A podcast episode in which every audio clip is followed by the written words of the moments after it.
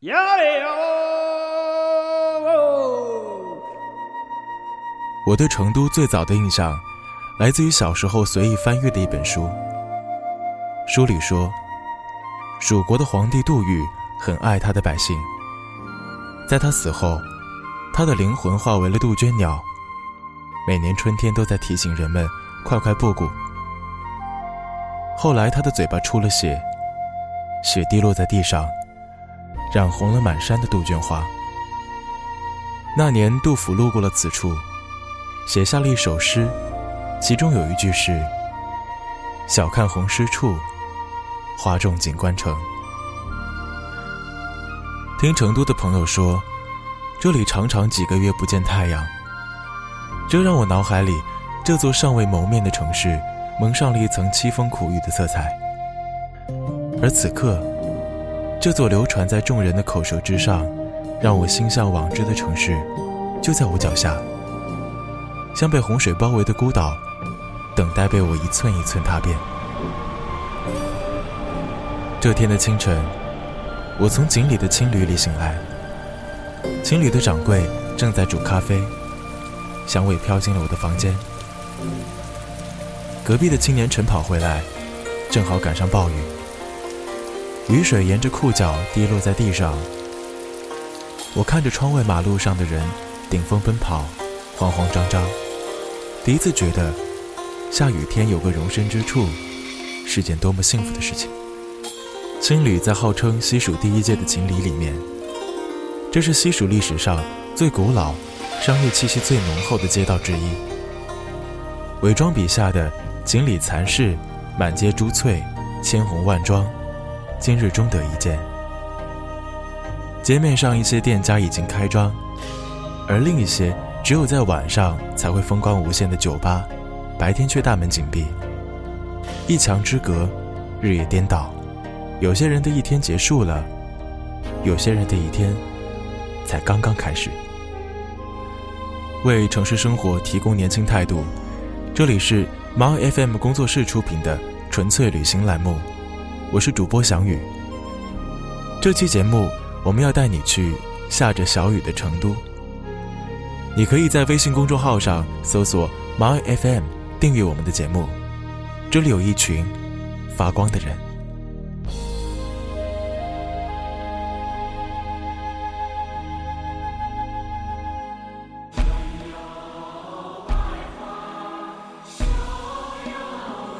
这几年。国内大大小小的古街古巷，我去了很多。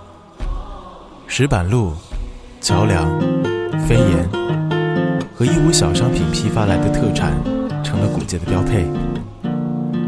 我原本对这样充满套路的老街没什么兴趣，但此刻的锦里在我面前，却安静的像个出行的小孩。临街的楼上，不知从哪个房间传出一段口琴声。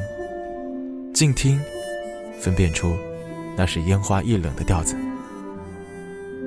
古拙的小巷里，温酒慢炖着时光，草木已深，故事却还在当初。可见似锦繁华的城市，处处有寂寞的信徒。在巷尾的一家小店，点了一碗酸辣粉。老板已经放足了辣椒，但无辣不欢的我，还是毫不吝啬的。又给自己加上一大勺油辣椒。我是辣的基因，源自小时候在外公家的农家小院自制油辣椒。油被柴火烧热了，外公搬起一筐筐鲜红的朝天椒倒进去，噼里啪啦带起一阵呛人的烟。但不管有多呛，我都会站在旁边看外公炒辣椒。那一大筐朝天椒，换来一大碗油辣椒。无论什么菜，只要放上一点儿，就能如换新生。我对这种神奇的调味品充满好感。思绪慢慢收回到现实。当我满头大汗放下碗的时候，雨已经失去了刚才的暴力，街上开始喧嚣起来。一些小吃店门口开始排起长龙，似乎不论去哪儿。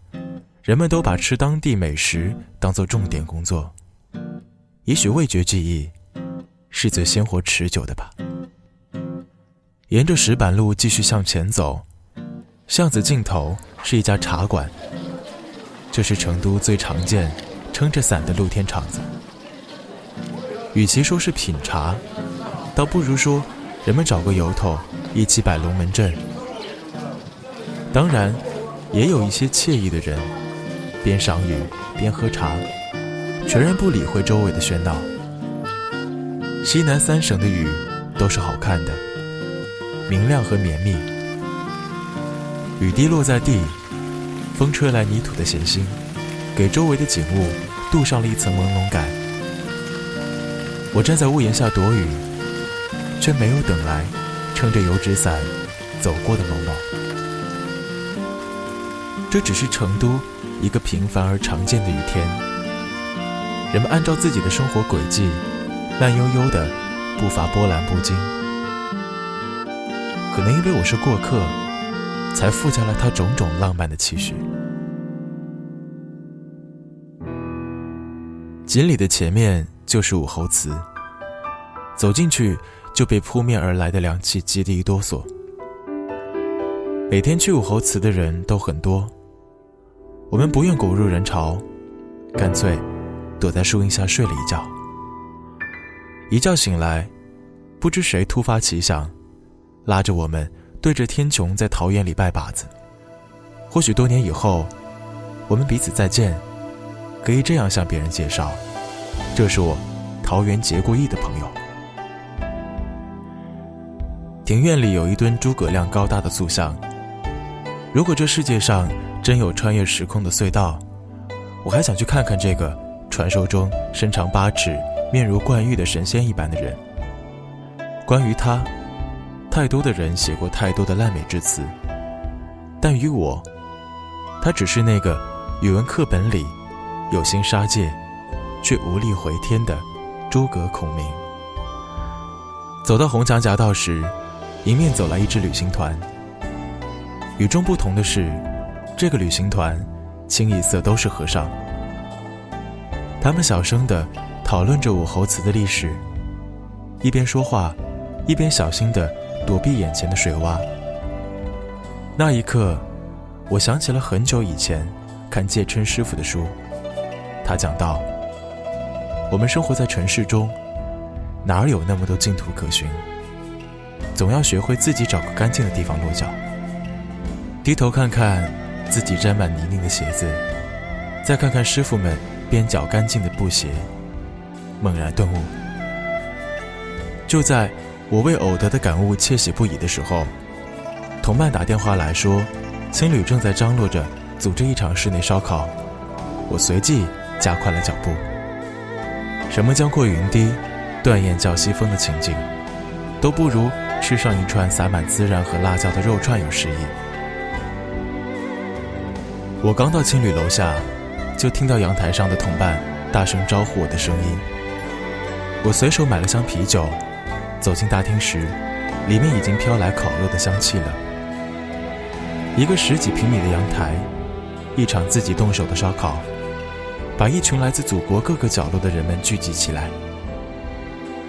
雨幕下，一群年轻人站在烟雾中，像相识多年的老友，把酒言欢。这是成都，一个普通的下着小雨的星期四。那一刻，我在想。如果我能留在这座城市，让一切的生活都像今天一样慢下来，好像也不错呢。